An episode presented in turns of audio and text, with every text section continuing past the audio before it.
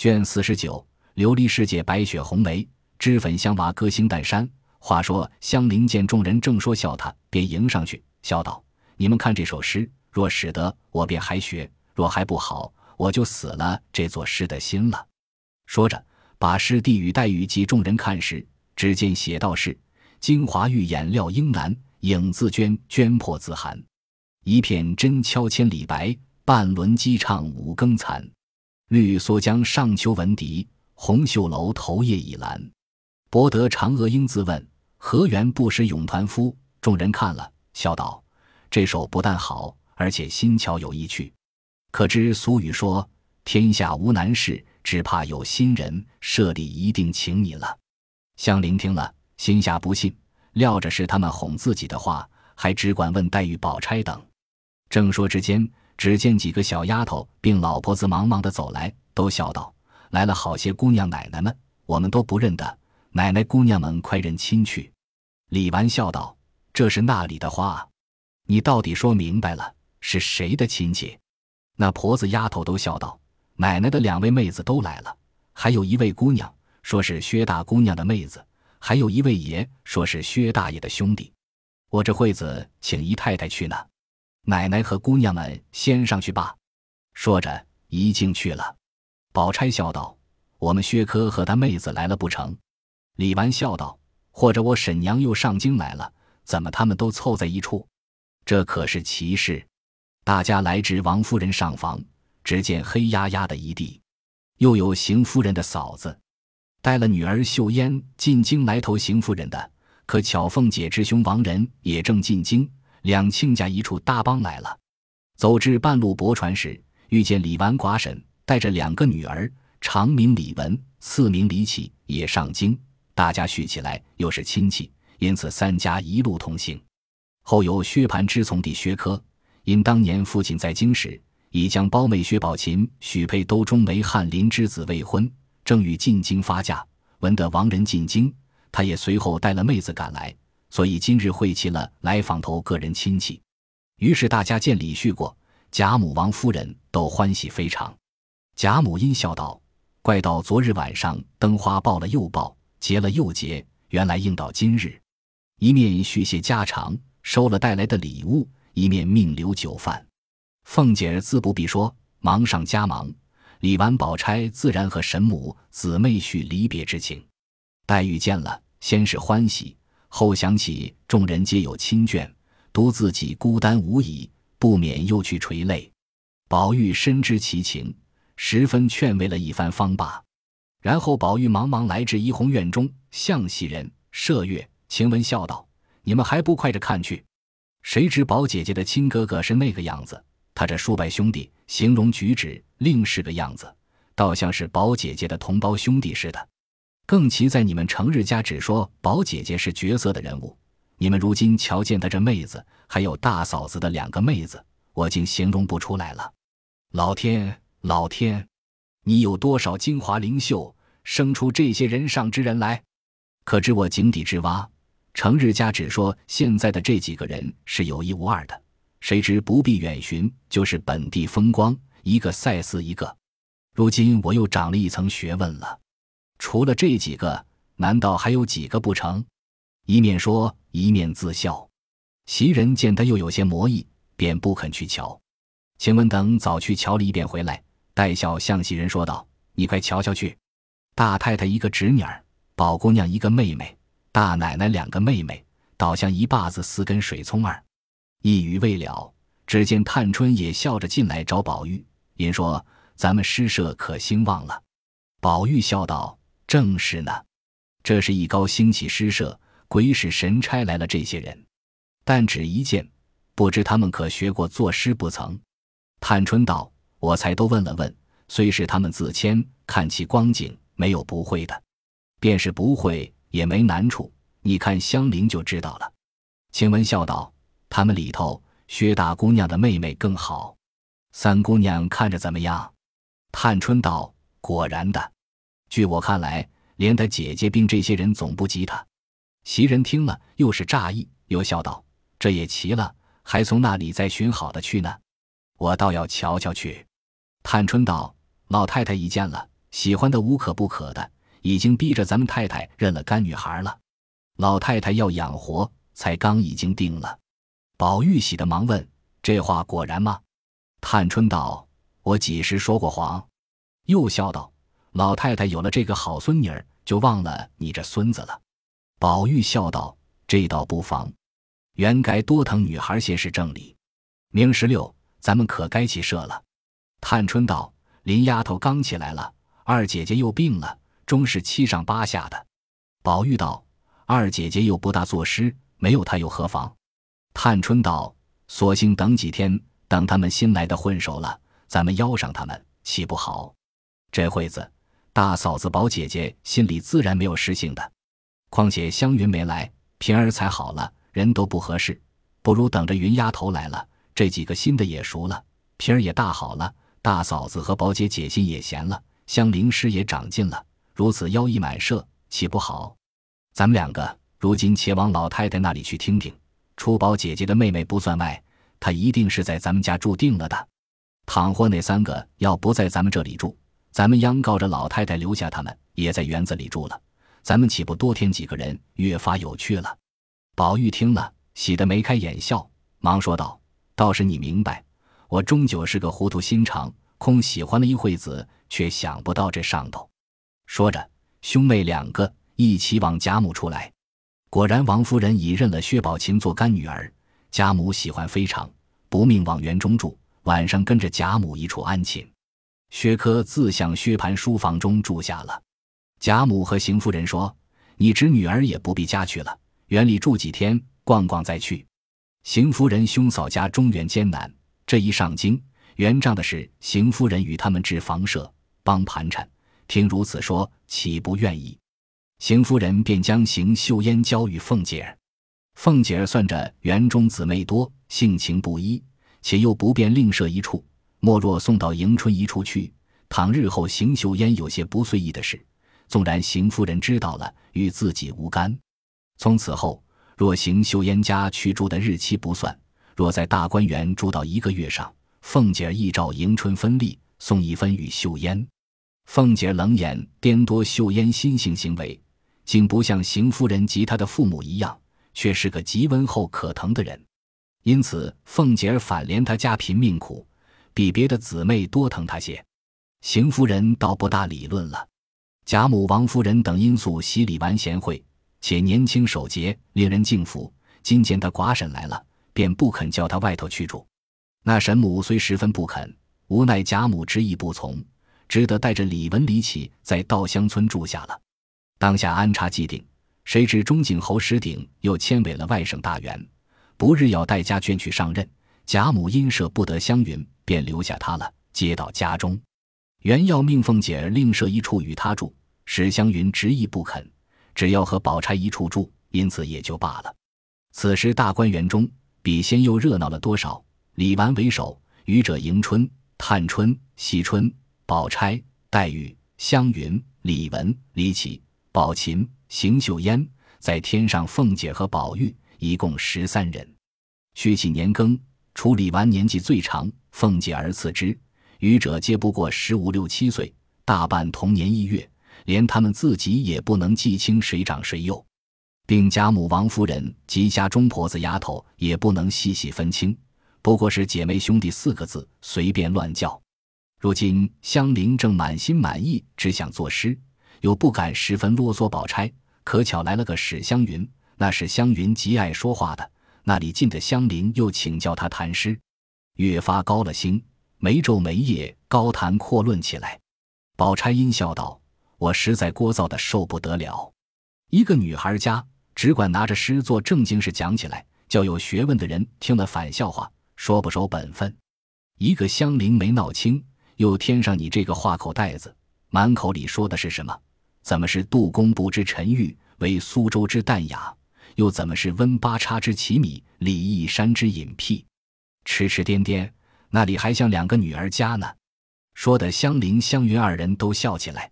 正说着，只见宝琴来了，披了一领斗篷。金翠辉煌，不知何物。宝钗忙问：“这是那里的？”宝琴笑道：“阴下雪珠，老太太找了这一件给我的。”香菱上来瞧道：“怪道这么好看，原来是孔雀毛织的。”湘云笑道：“那里是孔雀毛，就是野鸭子头上的毛做的。可见老太太疼你了，这么样疼宝玉也没给她穿。”宝钗笑道：“真真俗语说的，个人有个人的缘法。我也再想不到他这会子来，既来了，又有老太太这么疼他。”湘云道：“你除了在老太太跟前，就在园里来这两处，只管玩笑吃喝。到了太太屋里，若太太在屋里，只管和太太说笑，多坐一回无妨。若太太不在屋里，你别进去，那屋里人多心坏，都是耍咱们的。”说的宝钗、宝琴。香菱、莺儿等都笑了。宝钗笑道：“说你没心却有心，虽然有心，到底嘴太直了。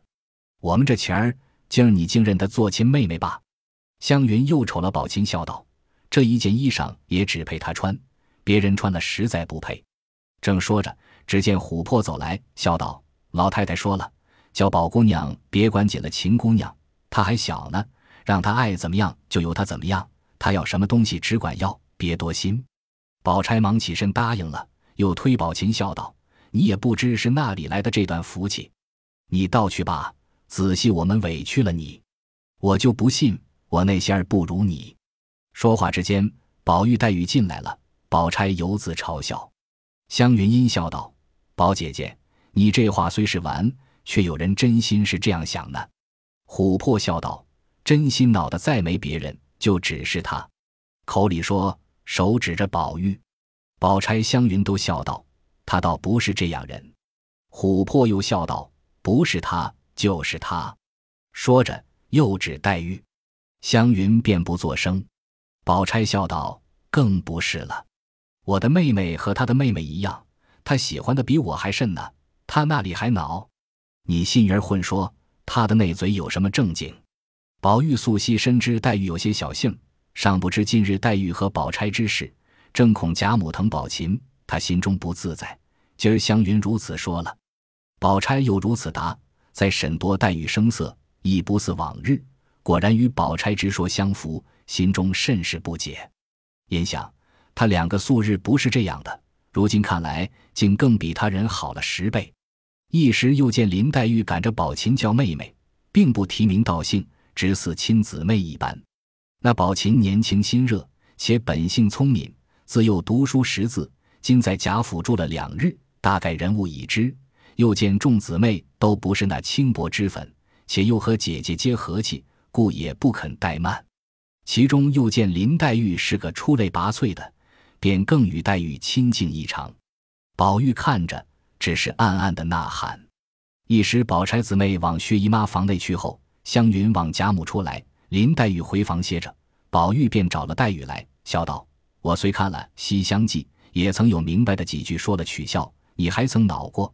如今想来，竟有一句不解，我念出来，你讲讲我听。”黛玉听了，便知有文章，阴笑道：“你念出来，我听听。”宝玉笑道：“那闹简上有一句说的最好，是几时孟光接了梁鸿案，这五个字不过是现成的点。”难为他是几时三个虚字问的有趣，是几时节了？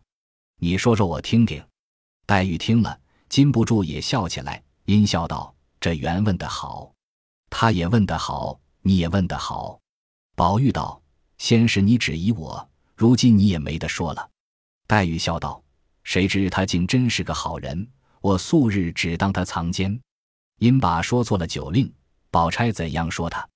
连送燕窝。”病中所谈之事，细细的告诉宝玉，宝玉方知缘故，阴笑道：“我说呢，正纳闷是几时孟光接了梁红案，原来是从小孩家口没遮拦上就接了案了。”黛玉因又说起宝琴来，想起自己没有姊妹，不免又哭了。宝玉忙劝道：“这又自寻烦恼了。你瞧瞧，今年比旧年越发瘦了，你还不保养，每天好好的。”你必是自寻烦恼，哭一会子才算完了这一天的事。黛玉是泪道：“近来我自觉心酸，眼泪却像比旧年少了些的，心里只管酸痛，眼泪却不多。”宝玉道：“这是你哭惯了，心里疑惑，岂有眼泪会少的？”正说着，只见他屋里的小丫头子送了星星毡斗篷来，又说大奶奶才打发人来说下了雪，要商议明日请人作诗呢。一语未了，只见李纨的丫头走来请黛玉，宝玉便邀着黛玉同往稻香村来。黛玉换上掐金挖云红香羊皮小靴，罩了一件大红羽皱面白狐狸皮的鹤氅，系一条青金闪绿双环四合如意绦，上罩了雪帽，二人一起踏雪行来。只见众姊妹都在那里，都是一色大红星星毡与羽毛缎斗篷，独李纨穿一件多罗呢对金褂子，薛宝钗穿一件连青豆纹锦上添花阳线翻巴丝的鹤氅，邢岫烟仍是家常旧衣，并为避雨之衣。一时史湘云来了，穿着贾母与她的一件貂鼠脑袋面子，大毛黑灰鼠里子里外发烧大褂子。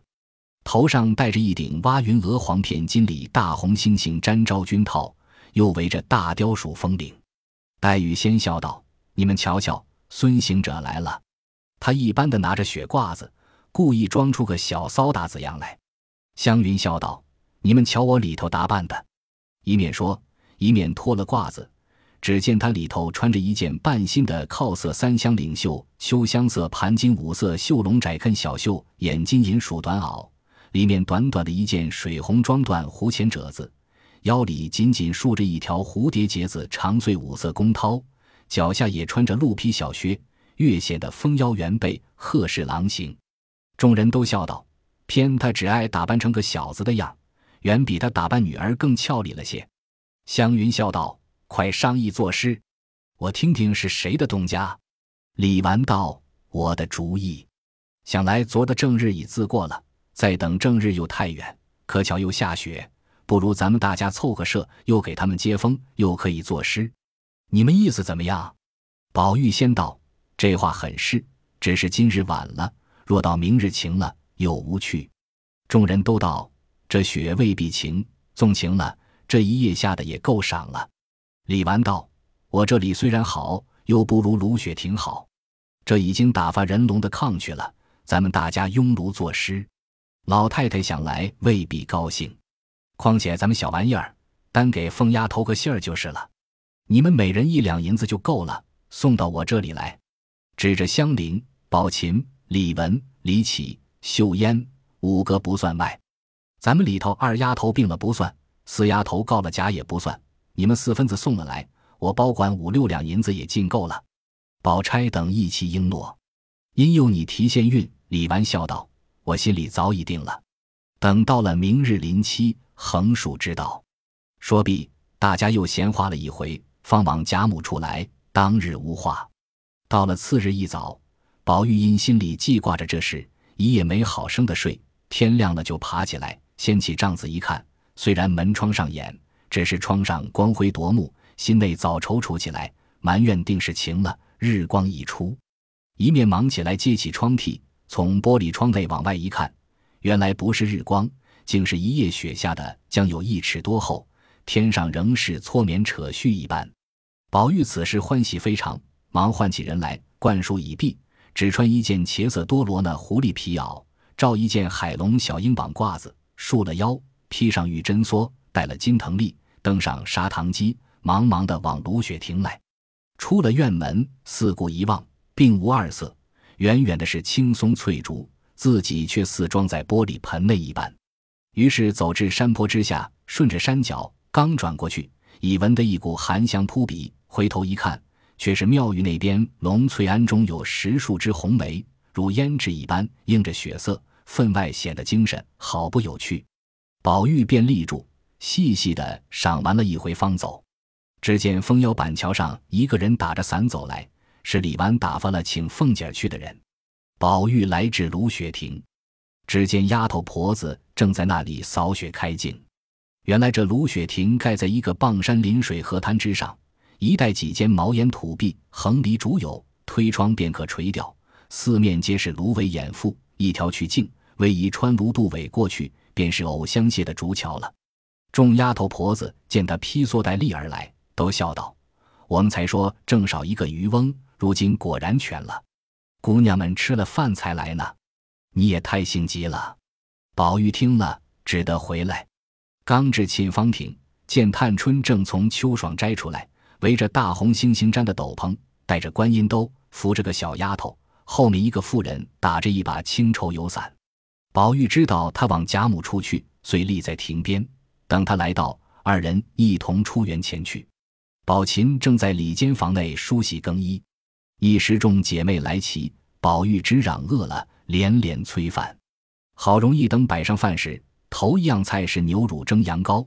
贾母便说：“这是我们有年纪人的药，没见天日的东西，可惜你们小孩子吃不得。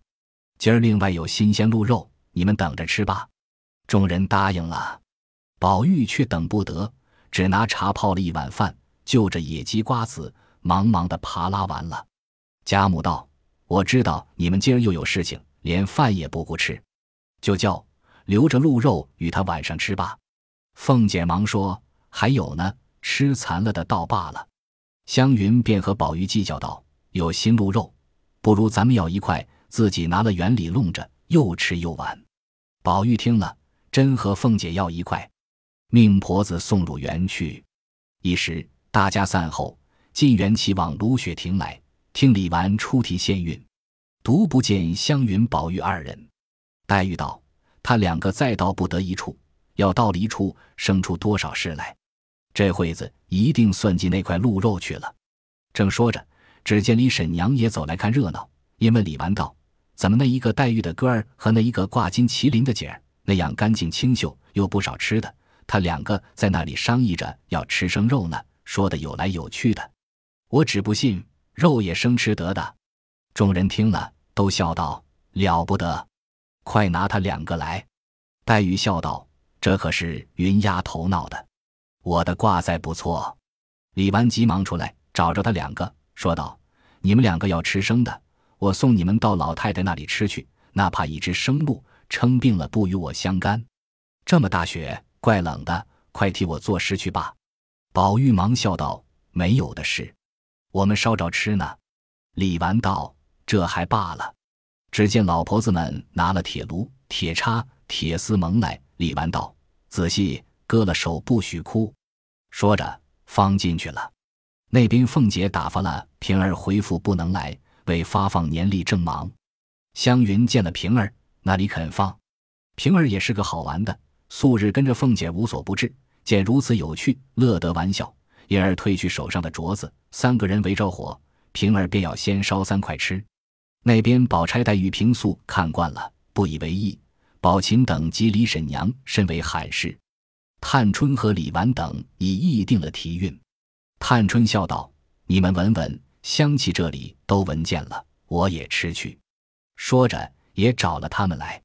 李纨也随来说：“客已齐了，你们还吃不够？”湘云一面吃，又一面说道：“我吃这个方爱吃酒，吃了酒才有诗。若不是这鹿肉，今儿断不能作诗。”说着，只见宝琴披着拂叶裘站在那里笑。湘云笑道：“傻子，你来尝尝。”宝琴笑道：“怪阿杂的。”宝钗笑道：“你尝尝去，好吃的很呢。你林姐姐若吃了不消化，不然她也爱吃。”宝琴听了，便过去吃了一块，果然好吃，便也吃起来。一时凤姐儿打发小丫头来叫平儿，平儿说：“史姑娘拉着我呢，你先去吧。”小丫头去了。一时，只见凤姐儿也披了斗篷走来，笑道：“吃这样好东西也不告诉我。”说着，也凑在一处吃起来。黛玉笑道：“那里找这一群花子去？罢了，罢了。今日卢雪婷遭劫，生生被云丫头作践了。我为卢雪婷一大哭。”湘云冷笑道：“你知道什么？是真名世字风流，你们都是假清高，最可厌的。”我们这回紫杏的山的大吃大嚼，回来却是锦心修口。宝钗笑道：“你回来若做的不好了，把那肉掏出来，就把这血压的芦苇子塞上些，以完此劫。”说着，吃毕，洗了一回手。平儿带镯子时，却少了一个，左右前后乱找了一番，踪迹全无。众人都诧异。凤姐儿笑道：“我知道这镯子的去向，你们只管作诗去，我们也不用找。”只管前头去，不出三日，包管就有了。说着又问：“你们今儿做什么诗？”老太太说了：“离年又近了，正月里还该做些灯谜，大家玩笑。”众人听了，都笑道：“可是呢，倒忘了，如今赶着做几个好的，预备着正月里玩。”说着，一齐来至地炕屋内，只见杯盘果菜俱已摆齐了，墙上已贴出诗题、韵脚、格式来了。宝玉、湘云二个忙看时，只见题目是“集景联句，五言排律一首，显二消韵”，后面尚未列次序。李纨道：“我不大会作诗，我只写三句吧。然后谁先得了，谁先联。”宝钗道：“到底分个次序，要知端的。”且看下回分解。本集播放完毕，感谢您的收听，喜欢请订阅加关注，主页有更多精彩内容。